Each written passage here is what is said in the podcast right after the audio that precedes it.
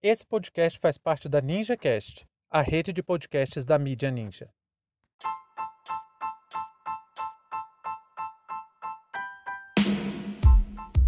Assassinato em massa. No Distrito Federal, homem é preso por planejar ataque em escola.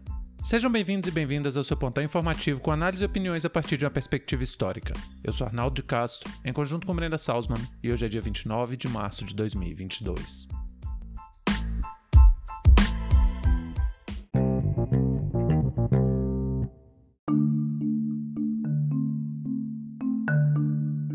Polícia Civil do Distrito Federal, depois de dois meses de investigação, prendeu um estudante morador da Asa Sul, em Brasília, que planejava cometer assassinato em massa em uma escola da capital federal.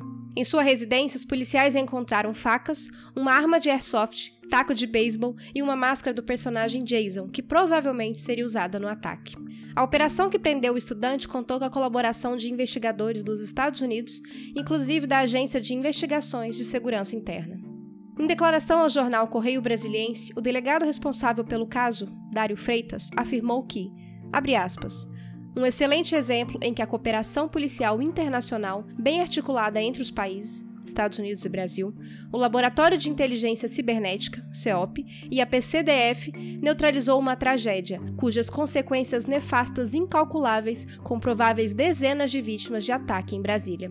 Fecha aspas.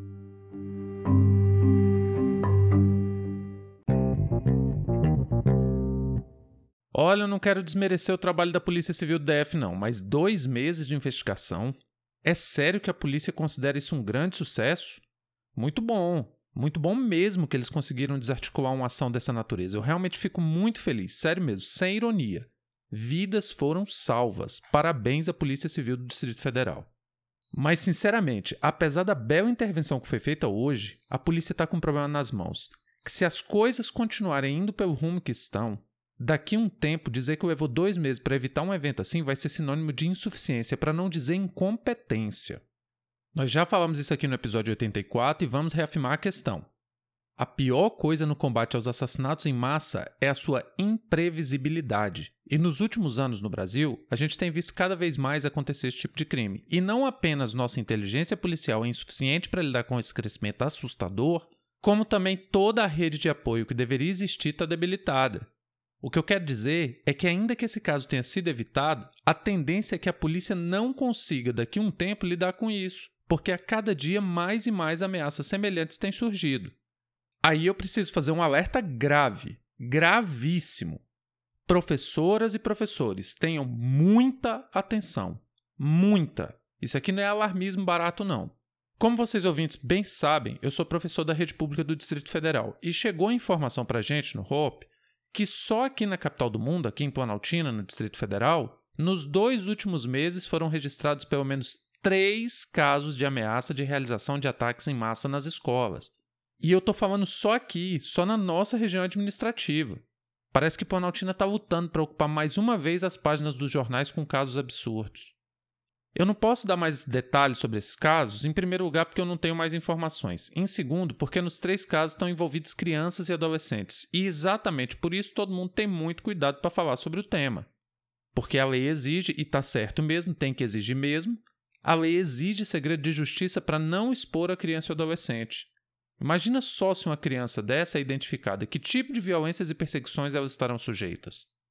Mas eu posso garantir a vocês que o perigo está mais próximo do que se imagina.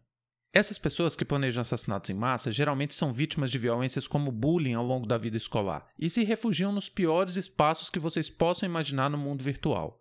Na internet existem diversos submundos que abrigam pessoas com intenções parecidas e elas ficam compartilhando suas frustrações, seus ódios e seus desejos mais sombrios. Para piorar, geralmente esses fóruns, essas salas no cyberespaço, essas comunidades virtuais estão em ambientes que a gente menos imagina, como sites de jogos, animes e tantas, e tantas outras comunidades ligadas ao entretenimento voltados para crianças e adolescentes. Dali, vários subgrupos vão se ramificando e a pessoa vai tendo cada vez mais acesso a microespaços quase indetectáveis tanto por pessoas próximas quanto pela polícia. É dessa rede extremamente descentralizada e de difícil acesso que muitas crianças e adolescentes ganham apoio e coragem para realizar atos macabros como os de Realengo e de Suzano. É comum nesses mesmos fóruns a propaganda nazista, o forte apelo ao ódio contra as mulheres, o racismo, a eugenia, a condenação da homossexualidade, a ideia de estupro corretivo para lésbica. E ainda por cima ainda conta com a perversa rede de compartilhamento de pornografia infantil. Por causa dessa atmosfera macabra quase indetectável que a gente fica desesperado dado o grau de impotência que a gente se vê. É quando surge a pergunta: o que nós, professores e professoras, podemos fazer? Bom, eu não vou arriscar querer dar para vocês uma fórmula mágica, porque se ela existisse, não aconteceria um caso desse a cada dois dias nos Estados Unidos. Mas eu vou arriscar algumas posturas que facilitam tanto a prevenção quanto o combate ao crescimento da ideação de assassinato em massa. Em primeiro lugar, temos que ser taxativos quanto ao bullying. Qualquer violência que aconteça na escola deve ser tratada com profundo cuidado e atenção. É preciso identificar tanto as vítimas quanto os agressores e, a partir disso, trabalhar intensamente com essas crianças e adolescentes a ideia de que o respeito ao próximo e o respeito à dignidade humana é crucial para o convívio em sociedade. Professores e professoras não podem tolerar minimamente qualquer tipo de atitude que se caracterize como bullying. Segundo lugar, tenha muita atenção com as demandas das e dos estudantes. Muitas vezes eles não têm a quem recorrer, se sentem desamparados e o último recurso é o professor. Se esse profissional negligencia a denúncia, a gente está fertilizando um solo que vai ser propício para o desencadeamento de vários traumas, e desses traumas pode sim nascer uma agressão em massa. Terceiro, a escola tem que se posicionar firmemente contra o bullying, não apenas no sentido repressivo, ela precisa desempenhar seu papel e ser parte da formação do ser humano enquanto cidadão e fazer o estudante se enxergar como parte de uma sociedade. Por isso, é imprescindível que existam constantemente campanhas contra a violência escolar e políticas permanentes de apoio e orientação aos estudantes, sejam campanhas coletivas ou intervenções individualizadas. Quarto, nós precisamos trabalhar em rede e acionar outras instituições que são responsáveis pelo acompanhamento de crianças e adolescentes, como o Conselho Tutelar, hospitais voltados para o atendimento de crianças e adolescentes e também as delegacias especializadas em crimes virtuais e nos direitos dessas pessoas. Por fim, é sempre bom ter atenção não apenas ao que acontece nas imediações da escola, mas também reconhecer os mecanismos de propagação dos discursos de ódio nas redes sociais. A gente precisa se atualizar quanto ao tema e pesquisar cada vez mais atitudes e medidas que podem ajudar na contenção do avanço desses discursos de ódio.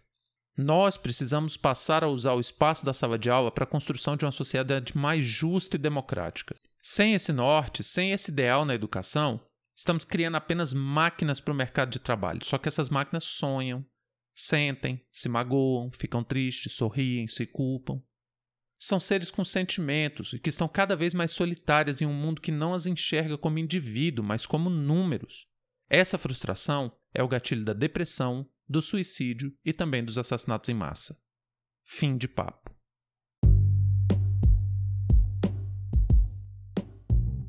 O História Oral Podcast é uma produção independente e conta com seu apoio para dar continuidade às nossas atividades. Muito obrigado a você por prestigiar nosso trabalho e até a próxima.